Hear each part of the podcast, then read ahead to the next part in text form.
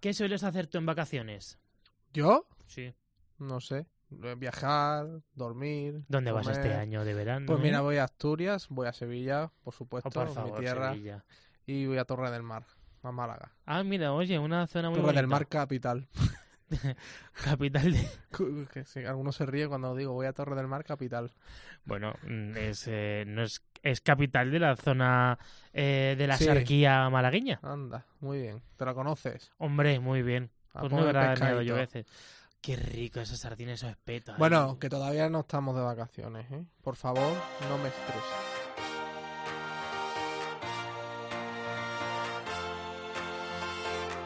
José Melero y Fran Simón.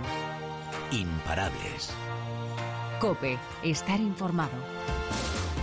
Al plan que vamos también podemos hacer un programa desde Torre del Mar o cómo hacer. o desde. Gijón, como te vas a Desde Gijón, Gijón, yo desde- desde Granada. También en Sevilla tenemos emisora, ¿no? Sí, Creo. en calle Rioja 4. Madre mía, me veo como Herrera haciendo programas desde la playa donde haga falta. Ya ves. Bueno, que a lo tonto estamos a mitad de julio y aquí seguimos, ¿eh? Amigos, amigas, bienvenidos a Imparables, 33 programas contigo, acercándote realidades y tú que estás al otro lado, pues escuchándolas.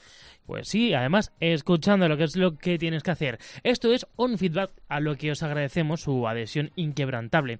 O si se han incorporado hace poco al programa, pues ya van 33 y no nos cansamos de deciros nuestras redes sociales, pues bueno, pues para que interactuéis con nosotros. En Facebook, facebook.com barra imparablescope y en Twitter, arroba imparablescope. En esta edición vamos a acercaros un tema bastante delicado, que son el mundo de las mafias, más bien a través de personas que han investigado muy de cerca las diferentes clases eh, de mafias, sobre todo su presencia en España, concretamente tres, la italiana, la rusa y la china. Hay un Los adelanto. que empezaron a llegar aquí a implantarse a finales de los 90, sobre todo cuando no teníamos ni idea de que eran estas organizaciones criminales, ni había gente especializada en la fuerza y cuerpo de seguridad para combatirlo, ni nada de eso, aquí se asentaron grandes criminales, grandes capos. Desde aquí hacen sus negocios, pero también utilizan España para blanquear muchísimo dinero de un montón de delitos, de un montón de, de crímenes que han cometido en sus países de origen. Bueno, y vamos a tener con nosotros eh, el placer de hablar con Claudio Fava, que es presidente de la Comisión Antimafia en Italia. Su padre fue asesinado por eh, la mafia italiana siciliana Cosa Nostra y nos va a contar cómo vivió aquellos días, eh, esas primeras investigaciones que se hacían sobre la mafia y sobre todo la tarea que realiza hoy la mafia italiana en nuestro país. Una entrevista que va a ser muy interesante, entrevista además ya imparables internacional. Pues sí, prácticamente cruzamos fronteras. Y es que son varias, invisibles muchas de ellas, de estas mafias, y algunas hasta muy peligrosas como hemos escuchado. Pero sobre todo nos interesa cómo al ciudadano de a pie nos afecta la existencia de este tipo de mafias. ¿Saben que son cientos de millones de euros los que se blanquean cada año? Y que por ende son robados de nuestras arcas públicas? Pues sí, a lo largo del programa vamos a ir desgranando algunas de ellas con gente que, como decimos, han investigado, periodistas sobre todo, y ya por un poquito más agradable para desestresar, eh, ya vamos a tocarte el tema de Olivia, Frank. Pues sí, y es que es una niña de Guadalajara que con 11 años está luchando contra la enfermedad Charcot-Marie-Tooth. Es una enfermedad que, de- que degenera los nervios de las articulaciones del cuerpo y que en España la sufren más de 18.000 personas. Pues bien, Olivia, sus padres y un gran número de gente han logrado una proeza y es hacer el camino de Santiago en bicicleta de montaña. La verdad que con mucha ilusión lo ha hecho esta pequeñaja. Pues sí, vamos al lío. Juntos somos, ya sabes, imparables. Imparables. Empezamos este programa número 33.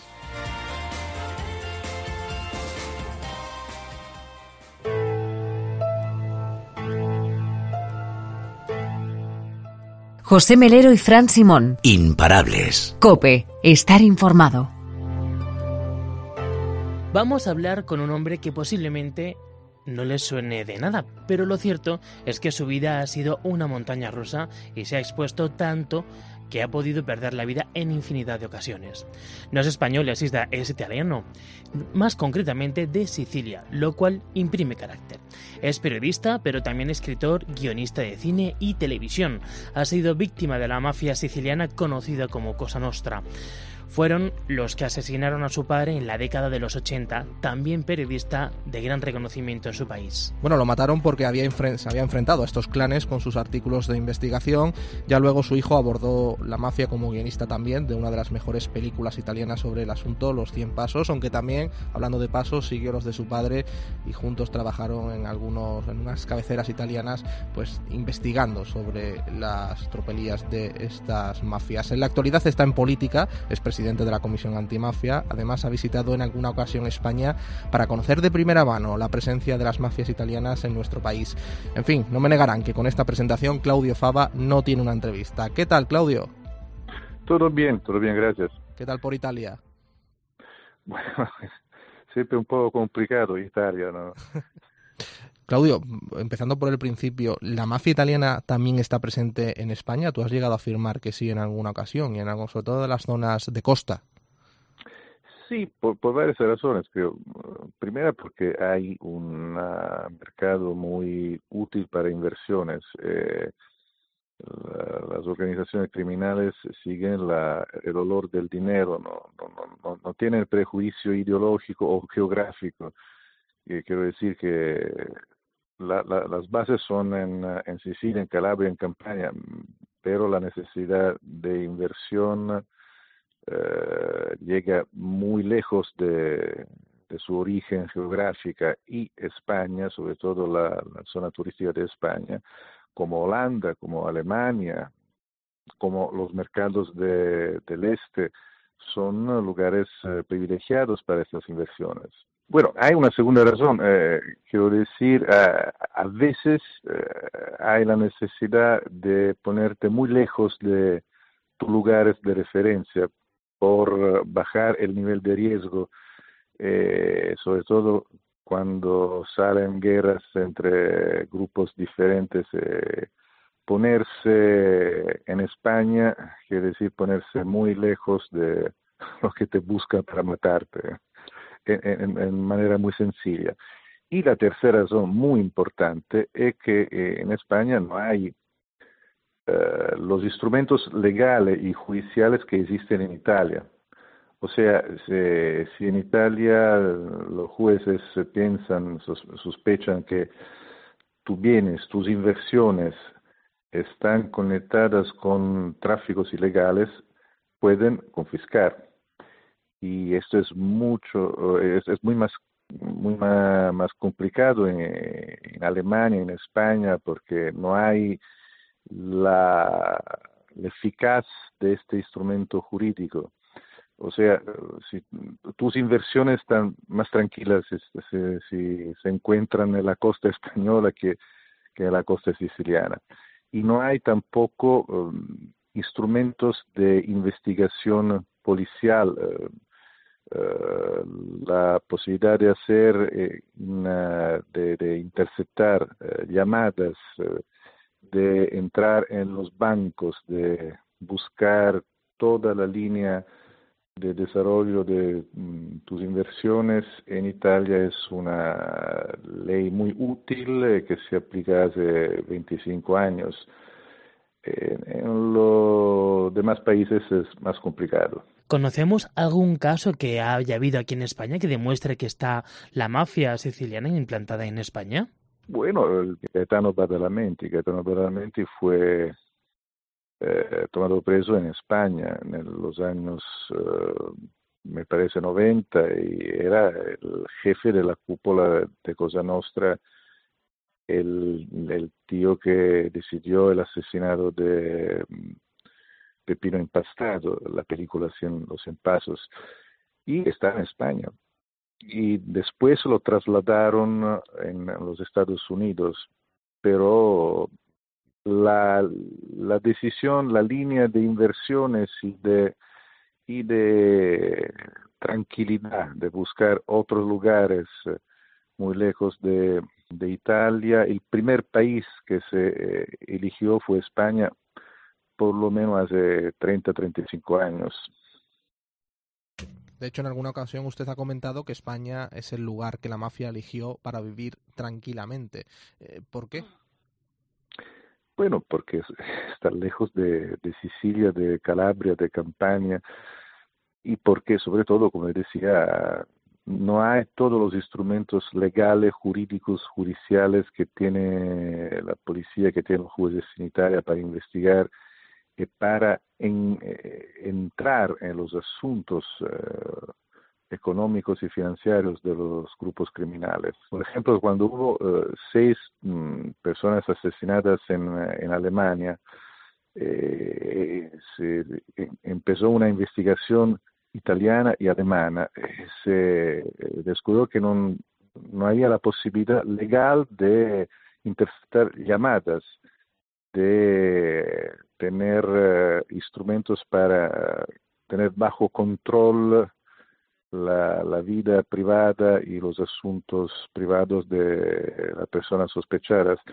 Y esto en Italia no es así. Tenemos una ley, la ley La Torre, que nos permite de mm, secuestrar patrimonios uh, financieros y también si no hay una condena penal, pero si hay la real uh, sospecha que estos patrimonios son el fruto de inversiones criminales, se puede intervenir. Hasta el momento su presencia no ha generado muertos o tiroteos que sepamos, ¿no? ¿Es algo que en algún momento va a pasar aquí en España o por qué no ha ocurrido hasta ahora? Bueno, eso saben ustedes mejor que mí. Eh, creo que en el interés de eh, los grupos criminales dejar muy bajo el nivel de, ¿cómo se puede decir?, de visibilidad en los países que eligieron para, para buscar uh, asuntos financieros, para buscar inversiones y para alejarse eh, de los lugares de, de origen. Eh, esta creo que sobre todo la, la dinámica de mm, los grupos criminales de los últimos 15 años, después de la, de la temporada de los corleoneses, cuando había uh, eversión mafiosa, terror como instrumento natural de enfrentamiento contra el Estado, Ahora los jefes de, la mafia saben que es mucho mejor uh, ponerse un poco más bajo porque se, se pueden manejar en manera más tranquila los propios asuntos y sobre todo porque no hay la, eh, la preocupación social, la opinión pública, si no hay muertos, no pide, no pretende una respuesta judicial eh, muy fuerte. Y esto eh, ha sido una, una lección de la historia. Saben que más muertos quieren decir más atención jurídica, leyes más duras, opinión públicas más, más afectadas, más determinadas en el pedir verdad y justicia.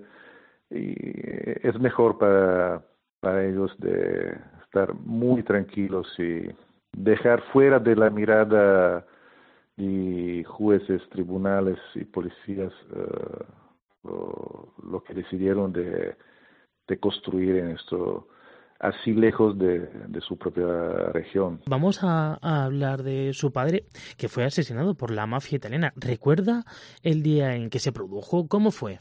Como siempre pasa en esos casos, te, te, te tiran balas a, a, las espaldas eh, y nada más cinco, cinco tiros uh, la noche del 5 enero, 5 de enero del 1984 y porque el, el punto no es, que era un periodista que trabajaba escribiendo contra los grupos criminales. Eh, el, uh, periódico, nuestro periódico, era el primer periódico que se ponía el problema de la mafia como forma de poder el, todas las conexiones entre los grupos criminales y lo que protegían, uh, utilizaban la fuerza criminal, quiero decir, política, economía, finanza.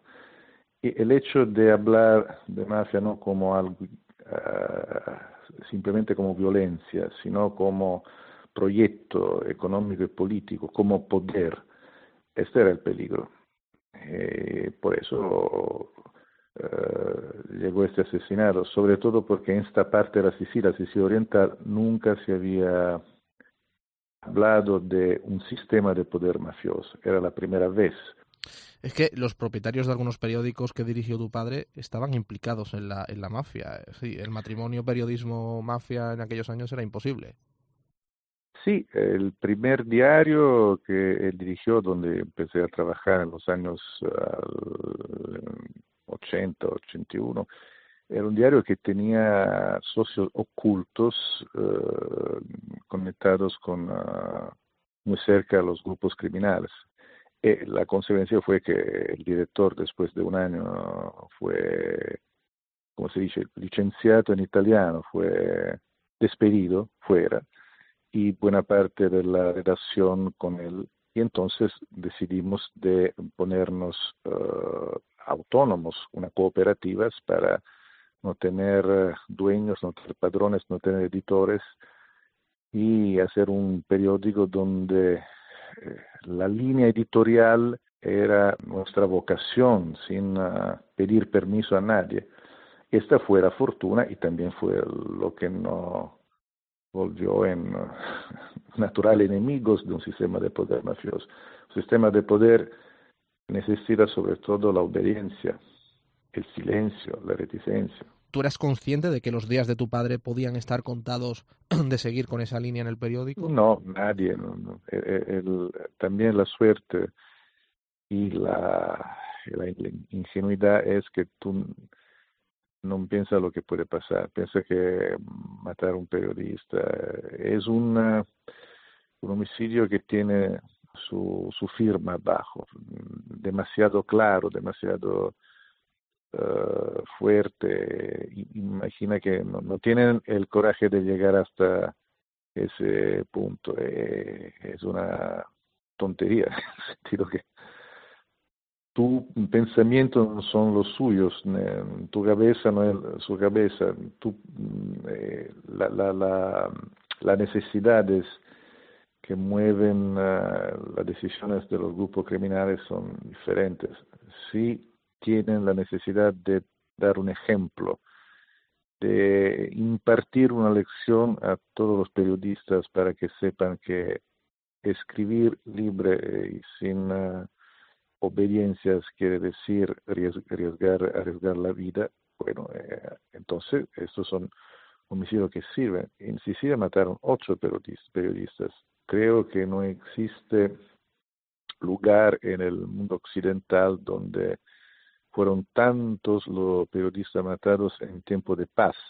Bueno, los periodistas mueren en tiempo de guerra, porque en guerra el riesgo es un riesgo real. Claudio, nos eh, comentabas que en la política italiana son muchos los ministros y representantes con conexiones eh, mafia-parlamento, ¿no? ¿Se sigue dando a día de hoy esa conexión entre, con la mafia en el Parlamento? Menos que en pasado. En pasado había mm, conexiones más claras, más evidentes, había más impunidad y sobre todo la mafia mm, eh, tenía la, fuerza de determinar eh,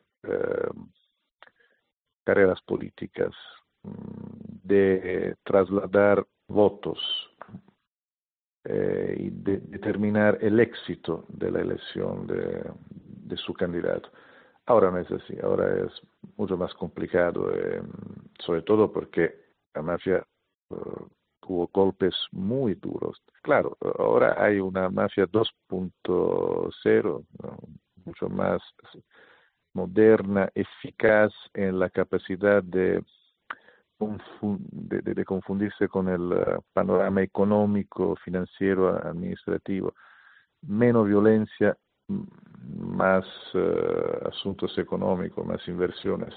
Bueno, pues son las palabras de, de, Claudio Fava, presidente de la Comisión Antimafia en Italia. Muchísimas gracias por atendernos aquí en Imparables. Ha de sido nada, un placer. de nada. Un abrazo fuerte.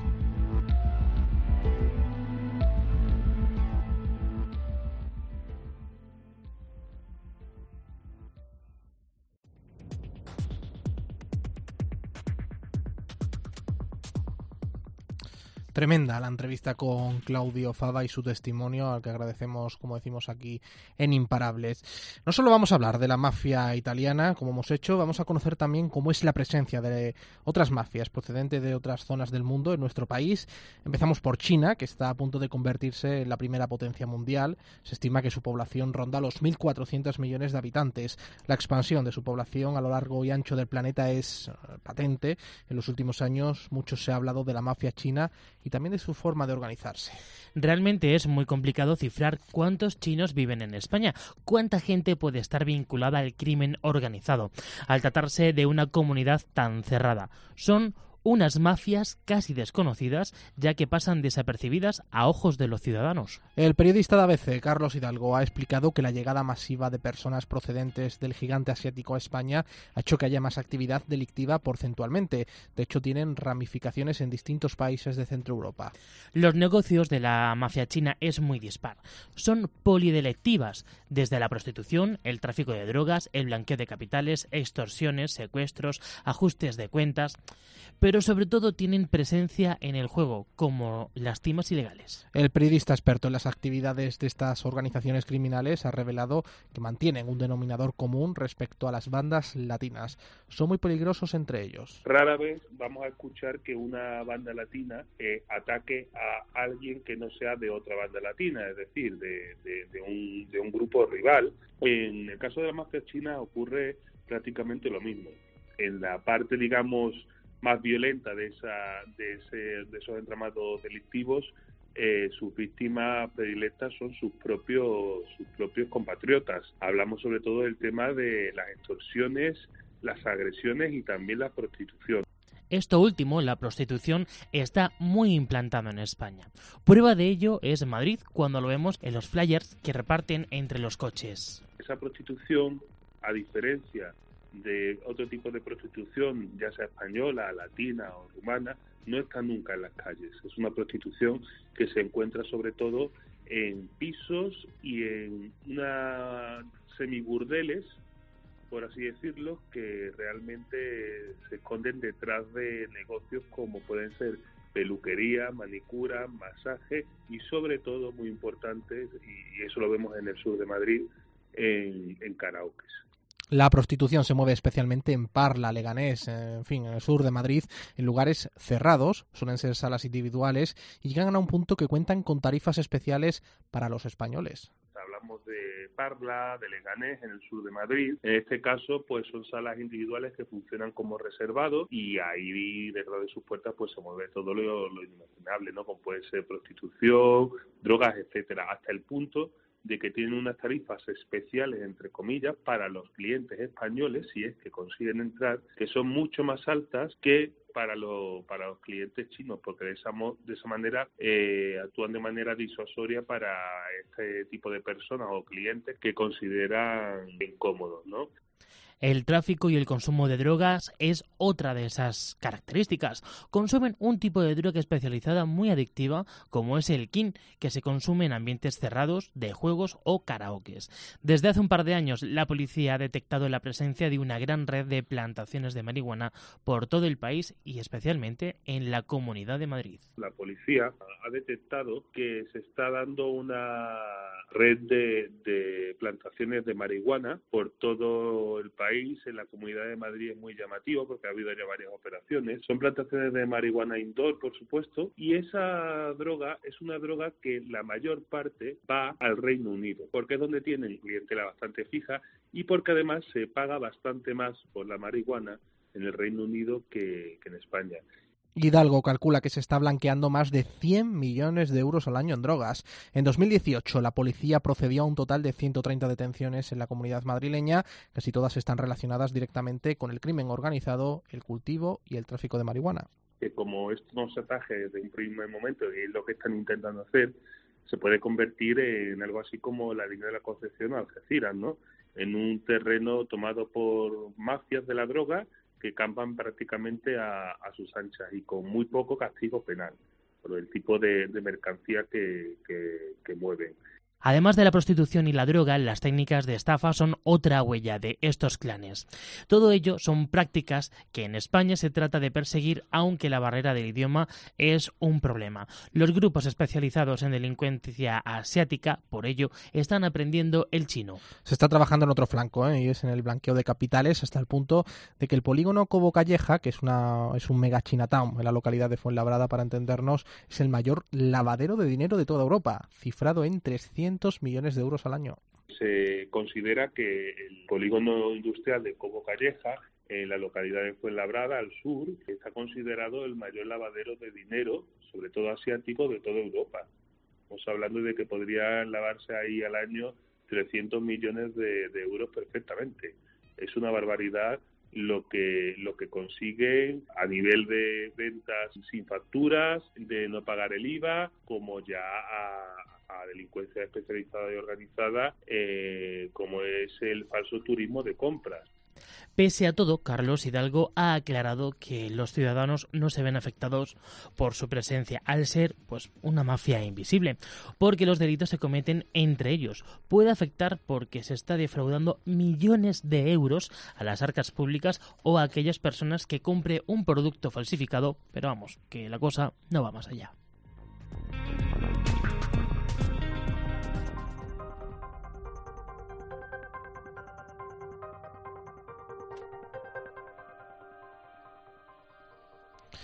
Una de las organizaciones criminales que hicieron su presencia con más fuerza en nuestro país a comienzos de la década de los 90 fue la mafia rusa.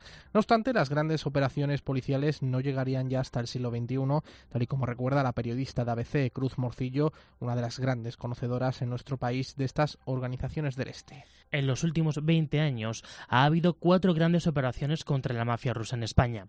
Una de las más importantes tuvo lugar en 2004, la Operación Avispa, que daba a conocer la implantación de estas organizaciones en nuestro país.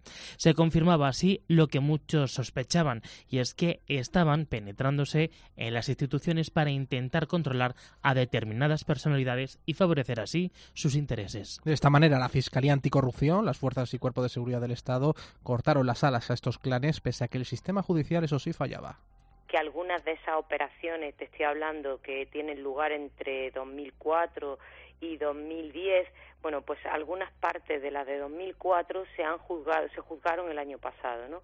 Eso no puede ser, porque eso al final lo que hace es que eh, parece que cuando se les ha dado un golpe no es tal. Si se tarda 10 años en juzgar a una organización criminal del tipo que sea, les da tiempo a volver a, hacerse, a hacerse fuerte, es evidente. Cuando nos referimos a la mafia rusa, no quiere decir que sus integrantes sean únicamente de Rusia.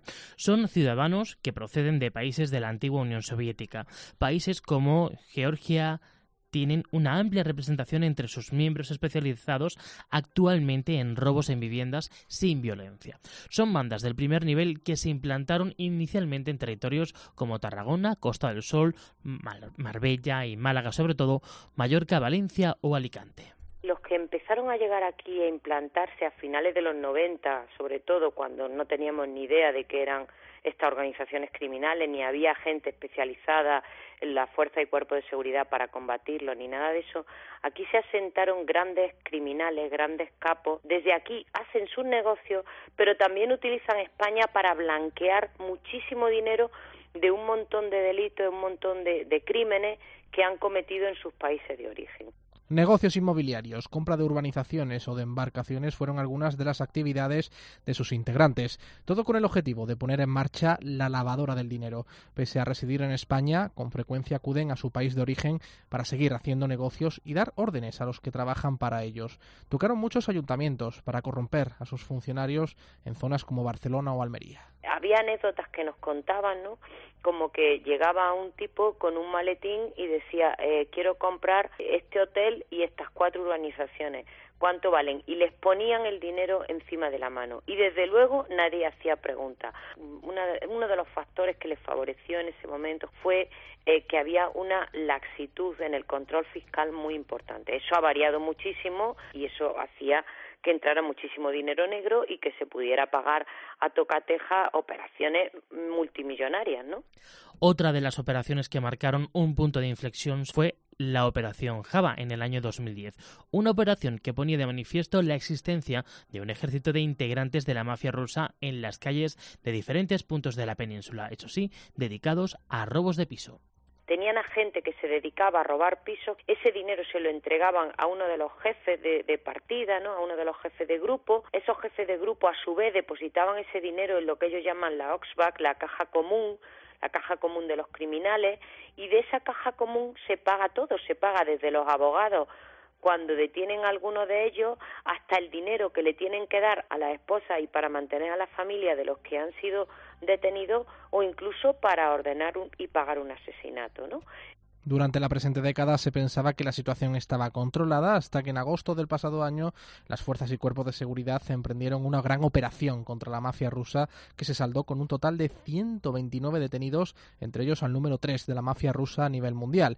De hecho, gracias a aquella operación se abortó el asesinato de uno de los rivales de estos clanes en Marbella. Lo que evidenció esa última gran operación es que se, se logró poner de relieve que estaban de nuevo trasladando sus métodos aquí, es decir, reuniones de capos criminales, eh, acabar con la competencia, eso ya hacía unos años que no que no se había visto de una manera tan clara, ¿no? Pero desde luego siguen utilizando España como base de operaciones.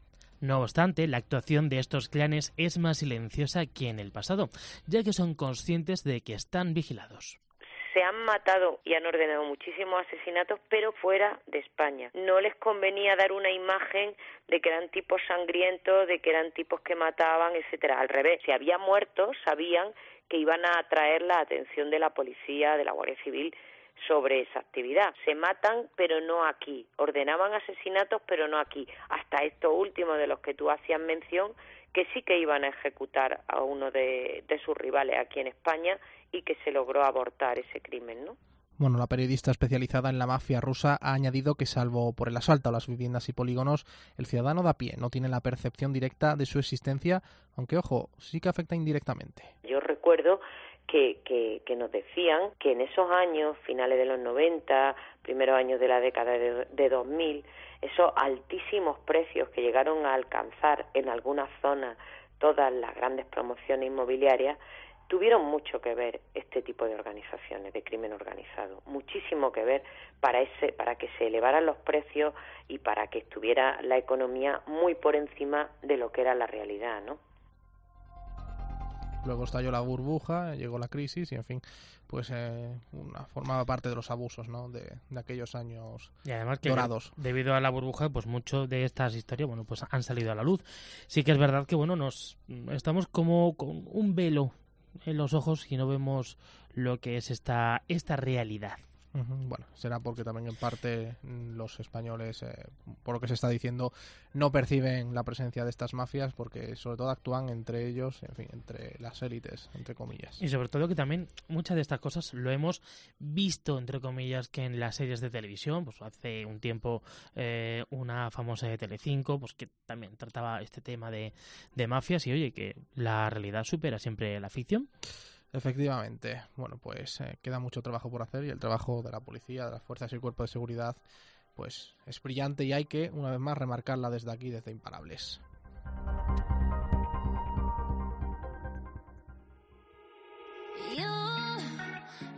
José Melero y Fran Simón. Imparables. Cope, estar informado. Hace unos meses en el programa estuvimos hablando de la enfermedad neurodegenerativa Charcot-Marie-Tooth que padece Olivia García, una chica de 11 años de Cabanillas del Campo, Guadalajara. Actualmente unas 18.000 personas en España padecen la enfermedad en alguna de las más de 80 variantes que presenta esta dolencia. Tranquilidad, ¿eh? que Olivia está perfectamente y vamos a hablar de cosas positivas porque la asociación El Motor de Tus Pasos, eh, cuyo presidente es Alfredo García, el padre de Olivia, ha participado en la Pilgrim Race 2019, la carrera de bicicletas de montaña que se disputó desde el 30 de junio al 6 de julio, el otro día, en un recorrido de siete etapas que cubrió la distancia entre Madrid y Santiago de Compostela. El objetivo de la asociación, bueno, siempre, ¿no? Dar visibilidad a la enfermedad y recaudar fondos para la investigación y avanzar en una curación para este tipo de patologías como la que padece Olivia. ¿Y qué os parece si vamos a hablar con las dos protagonistas, con Olivia y con su padre? Olivia, ¿qué tal? Hola, ¿qué tal? Muy bien, ¿y tú? Bueno, Olivia, ¿qué tal te lo has pasado? Pues muy bien, ha sido muy emocionante, muy, muy, muy bonito. Bueno, ¿cómo era el momento en el que tú te incorporabas a la etapa para cerrarlo?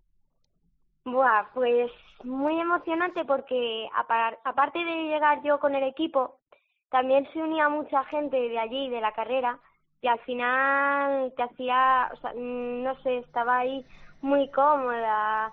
Además, mm, ya lo dije el otro día con ellos, que eso, nos hemos ido con una familia más, porque te acogían, nos han ayudado muchísimo y pues muy, muy bonito, sobre todo eh, la llegada del final de etapa a Santiago, que fue yo creo la más emotiva, porque estábamos todos llorando y pues eso, es muy emocionante.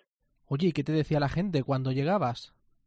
Pues estaban todos eh, haciéndome como un pasillito y estaban todos super oli, super oli, cantándome eso y cuando llegaba pues muchísimos abrazos y apoyos y ánimos. Había mucha gente que te esperaba seguramente. ¿Y tú cómo, cómo lo recibes? ¿Qué, ¿Qué sensación es la que tenías cuando veías a esa gente?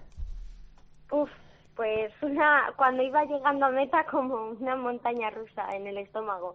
Mucha emoción porque al final yo antes de llegar a la carrera no me imaginaba que esto fuese tan, tan grande y que hubiese tanta gente. Y ya solo con las etapas, porque hay tanta gente, pues si ya solo en la carrera había tanta gente apoyándonos, ya en el resto no me lo puedo ni imaginar. Bueno, Olivia, y eso de recorrerte todo el norte, en fin, el trayecto ha sido durito. ¿Para ti qué, qué, ha supuesto? Pues, a ver, también darme cuenta de que con la bici yo soy muy... que no me apetece mucho. Y cuando me monté en la bici tantos días y hice tanto esfuerzo, me di cuenta de que al final pues puedo valer para eso y que y que no sé mucha mucha emoción porque verte ahí que tú decías no no puedo no no puedo no no puedo tal y verte tantos días y haber aguantado pues un punto en la boca desde luego que me di yo misma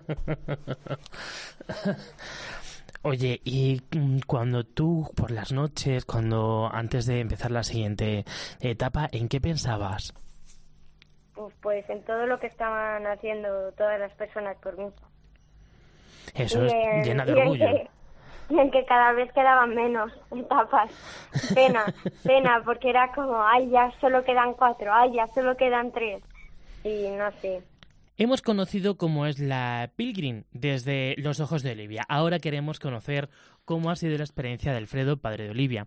Hola Alfredo, ¿qué tal? ¿Cómo estás? Muy bien, pues mira, un poco cansado, la verdad, de piernas porque las tengo un poco cargadas, pero bueno, bien. Hmm. Eh, Alfredo. Bueno, Alfredo, ¿cómo ha ido la experiencia ahí con la niña? Pues mira, una experiencia deportiva incomparable. No me imaginaba que iba a ser de esta manera. Eh, muy emotiva, eh, muy orgulloso de, de, todo, de mí mismo, de mi equipo, de, de toda la gente que nos ha estado ayudando, apoyando, empresas, patrocinadores de la Dirección Deportiva de la Prueba, la Pilgrim Race, que desde aquí aprovecho para, para felicitarles a la empresa Celtior, que es la que gestiona esta empresa, que, se han portado con nosotros y con mi familia como vamos como si fuéramos familia la verdad. ¿Qué obstáculos os habéis encontrado en, en las distintas etapas que habéis realizado? Pues mira, más ha sido obstáculos que nos íbamos poniendo nosotros porque el terreno estaba ahí y está para superarlo. O sea, la bicicleta de montaña al final eh, es muy dura, es eh, tienes que estar muy preparado y el equipo estaba preparado, pero lo gestionar el equipo, capitanearlo, que pues ha sido más complicado de lo esperado. Pero la verdad que súper bonito porque los cinco participantes del equipo se han portado de maravilla. Ha habido que gestionar momentos, momentos complicados para uno, complicados para mí, complicados para, para cada uno de ellos, algún que otro eh, golpe y accidente, pero bueno, al final todo subsanado, no pudimos continuar. Las averías mecánicas no hemos tenido ninguna, gracias eh, a Dios, porque íbamos bastante preparados también con, con Borja de la tienda Borja Bikes de aquí de Guadalajara que nos ha ayudado y se ha venido para la mecánica. Y bueno pues al final nos han respetado mucho todo tanto lesiones como, como mecánica por lo cual solo nos quedaban dar pedales y los obstáculos pues bueno obstáculos en la vida nos lo ponemos nosotros mismos al final la vida es una lucha es lo que te enseñan este tipo de, de personitas cuando te las ponen a tu lado y obstáculos se pueden pasar todos habrá habido momentos de todo, ¿no? Buenos y, malos. ¿Cuál recuerdas tú los mejores y cuál quizá el más complicado? Pues mira, el mejor momento con diferencia mm, la llegada a Santiago, porque fue algo, yo media hora antes cuando ya íbamos llegando y veía de lejos la ciudad de Santiago, se me iba haciendo un nudo en estómago y garganta y mira, con decirte que ninguno de los cinco participantes del equipo hablamos ni un minuto los últimos 15 minutos aproximadamente, íbamos callados los, los cinco eh, de la pues la energía que había allí, algo algo brutal, muy muy bestia ahora. Y el peor, pues no sé decirte, el peor ha habido días de mucho calor, ha habido días de mucho cansancio, fatiga y demás, pero no me quedo con nada malo, al revés, me quedo con lo bueno, lo, malo lo, borro rápido, no he tenido nada, en ningún momento que ahora mismo me pueda acordar que haya sido malo. Eso es, eh, bueno, pues eso es muy positivo. Eh, Alfredo, ¿cómo lo ha ido llevando Olivia estos, estas etapas? Ah, me ha comentado que han sido siete han sido siete nada menos, ella nos iba siguiendo durante todas las etapas, nos iba y se iba uniendo al final de cada etapa, pues bueno, pues mira, muy cansado también para ella, porque era despertarse muy temprano, estaban muy nerviosas sabiendo a ver a qué hora llegamos, teníamos que controlar mucho los timings de salida, la media de velocidad que íbamos haciendo y demás para poder controlarlo con ellos pues bueno, ha habido momentos de nerviosismo, momentos de mucho cansancio porque se despertaban muy pronto, pero bueno, al final Olivia es una persona, pues, pues eso, magnífica, una niña que, que tiene una cabeza privilegiada, que se sabe adaptar a cualquier medio y a cualquier circunstancia y pues ha demostrado una vez más la, la fortaleza de la que está de la que está hecha. ¿Y ha necesitado Olivia muchos cuidados? Al fin y al cabo, pese a su fuerza, su valentía, que todos, claro que sí, valoramos mucho, pero bueno, la enfermedad, quiera que no, está ahí. Sí, bueno, al final Olivia pues es su día a día. Olivia lo tiene muy muy metido por dentro lo que es lo que es su enfermedad. Eh, durante esta semana no ha podido hacer fisioterapia ninguno de los días, pero bueno, no, bueno, miento, ha habido desde la organización nos pusieron un día un fisioterapeuta porque ya tenía los gemelos bastante cargados, pero al final, eh, pues bueno, ella sobre todo lo que tiene que hacer es mucho deporte diario para, para hacer trabajar el músculo y, y cada día se hacía unos cuantos kilómetros en bici con nosotros, por lo cual eh, en su día a día lo ha llevado bastante bien. Cuando llegabais al final de la etapa, eh, ¿cómo recibía la gente? Porque claro, desde, lo, desde la perspectiva de una niña como es Olivia, no es igual que la de un adulto. Supongo yo que emociona, ¿no? Cuando te recibe la gente en el punto final de la pues etapa. Pues mira, una pasada. Se emocionaba más la gente cuando llegábamos que nosotros mismos porque la verdad que, a ver, ha habido mucho más retos, hay retos deportivos eh, similares, pero que los termine el propio eh, personaje por el que se hace, pues, pues hay pocos en el mundo de la bicicleta de montaña. Entonces, eh, a ver, pues ella muy emocionada, porque también se veía que era la protagonista, sabía que era la protagonista, Olivia también es una persona que tiene una comunicación con la gente y una conexión bastante directa, bastante habla muy bien, es más madura de lo normal y bueno, pues ella al final ahí estaba en su salsa, ¿eh? hablaba con gente eh, mayor, con gente de otras empresas, de otros retos, de otros compañeros, pues pues, pues, pues muy, muy, muy, muy, para ella muy divertido, la verdad. ¿Y para qué ha servido, Alfredo, para hacer el camino de Santiago? Pues mira, para dar visibilidad a la enfermedad, que era lo que queríamos, tanto la enfermedad como la discapacidad, que se vea que personas con charcot pueden montar en bici si se lo proponen, que la enfermedad charcot la tiene que conocer la sociedad, que son personas que existen, que no son torpes, que no andan como borrachos, que andan de una manera especial porque eh, su fisionomía es lo que les permite. Si se caen al suelo y están en el suelo y tienen que pedir ayuda, no es porque vuelvo a estén borrachos o, les pase algo, sino porque lo necesitan, porque solos no se pueden levantar. Que la gente vea que el CMT necesita una asociación específica del CMT, que somos el único país de Europa que no tenemos una asociación específica de Charcot-Marie-Tooth, que debemos de luchar por ella. ¿Para qué más ha valido? Pues al final todos los recursos que hemos podido conseguir y que vamos a seguir consiguiendo van a ir para la investigación de la enfermedad y al final pues pues es el legado que vamos a dejar dos papás, una familia a la enfermedad que por suerte, por desgracia, nos ha, nos ha tocado vivir. Bueno, nos has contado todo con esa última etapa, esos últimos kilómetros, ya nos has dicho que, bueno, que tenías un nudo en el estómago. La llegada propiamente dicha a Santiago, mira, me lo estoy imaginando y son, se me ponen los pelos de, de punta pues no te mando, si, pudiera mandarte el vídeo, porque por la radio no se puede ver, eh, bueno, em, pues fue muy emocionante, la verdad. Yo llegué y vi, pues, pues em, según entras en la Plaza del yo ves aquello, si eres un poco creyente, pues eh, al final esto es como una, eh, hacer una pequeña penitencia, llegas, ves aquello, mm, ese monumento tan espectacular, la gente aplaudiendo, toda la plaza aplaudiendo, no solo la gente de la carrera, sino los peregrinos estaban allí, veían una niña y a cinco integrantes del equipo y detrás otras 20 personas detrás nuestro, la gente aplaudiendo, gritando por Olivia, pues, eh, pues no te puedes imaginar, o sea, llorando, yo ver a mi madre, a mi suegra, a mis hermanos, a mi familia directa, amigos, compañeros de trabajo, eh, la dirección deportiva de la prueba, bueno, cosas un poco muy emotivas, muy emotivas, la verdad, muy emotivas. Pues Alfredo Olivia, muchas gracias por compartir con nosotros esto. Recuerdo que sepáis que no nos olvidamos de vosotros y, y, que aquí pues tenéis imparables para lo que os haga falta. Os lo agradezco muchísimo porque la verdad que a través de vuestras ondas eh, es lo que necesitamos, la repercusión de esta enfermedad. Aprovecho para toda persona que escuche esta entrevista, que conozca, que vea, que sepa, que que tenga un y tú, un familiar cercano, que se pongan en contacto con nosotros a través de las redes sociales, que estamos para ayudarles, para echarles una mano, para acompañarles en un camino que, es, que al principio es un poco complicado. En redes estamos como el motor de tus pasos, tanto en, en Facebook como en Instagram. Alfredo, Olivia, muchísimas gracias por estar con nosotros. A vosotros, un abrazo fuerte. Gracias. José Melero y Fran Simón. Imparables. Cope, estar informado.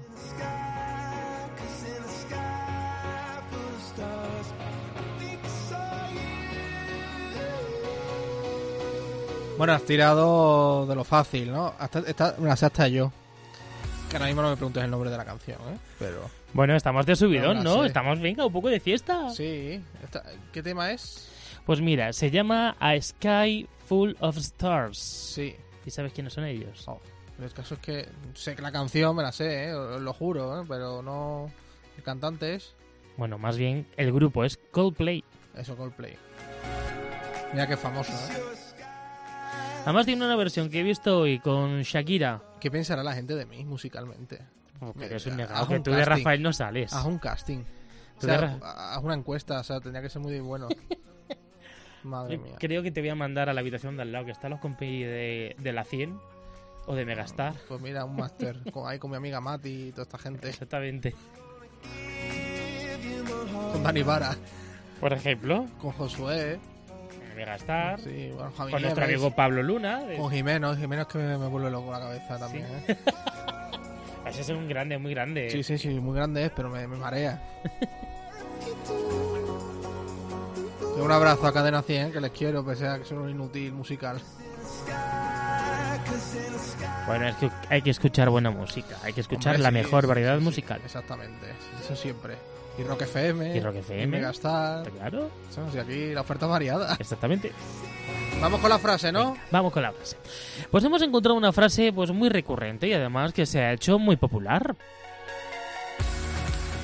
Creo firmemente que casi todo es cuestión de actitud. No se trata de lo que ocurre, sino de cómo lo afrontas. Hay que tomarlo muy en cuenta eso, ¿eh?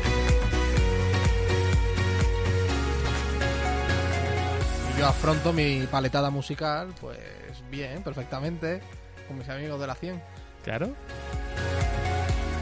Bueno, nos estamos proponiendo retos. A ver qué nos proponemos ya para la semana que viene. Soy José yo, Melero. Yo, queda un mundo todavía. Queda un mundo y quedan... ¿cuán- ¿Cuántos programas quedan antes del verano? Dos. ¿Dos? ¿Ya lo has decidido tú? O uno. No sé. O cero, ¿no? O No. todo el verano seguimos con ellos. Bueno, vamos a hablarlo. Cuantos más mejor, ¿eh? Hombre, claro. Que no es quede que duda ahí, ¿eh? Hay que dejarlos ahí, que estén con Podemos nosotros. buscar un sustituto de verano, ¿no? Como las estrellas, un- alguien que haga en verano y ya volvemos a septiembre. Yo ya tengo dos nombres. ¿Dos? Sí. ¿Cómo me los dices? Uno se apellida García y el otro Triado. Oye, pues el podcast de David García Triado me gusta mucho, ¿eh? Crimen y Castigo, lo recomiendo desde aquí, ¿eh? Sí, la verdad que sí, está, está muy bien, muy bien mucho. montado. Me recomiendo todos, ¿no? Pero mm, es la novedad del verano y me gusta mucho el programa.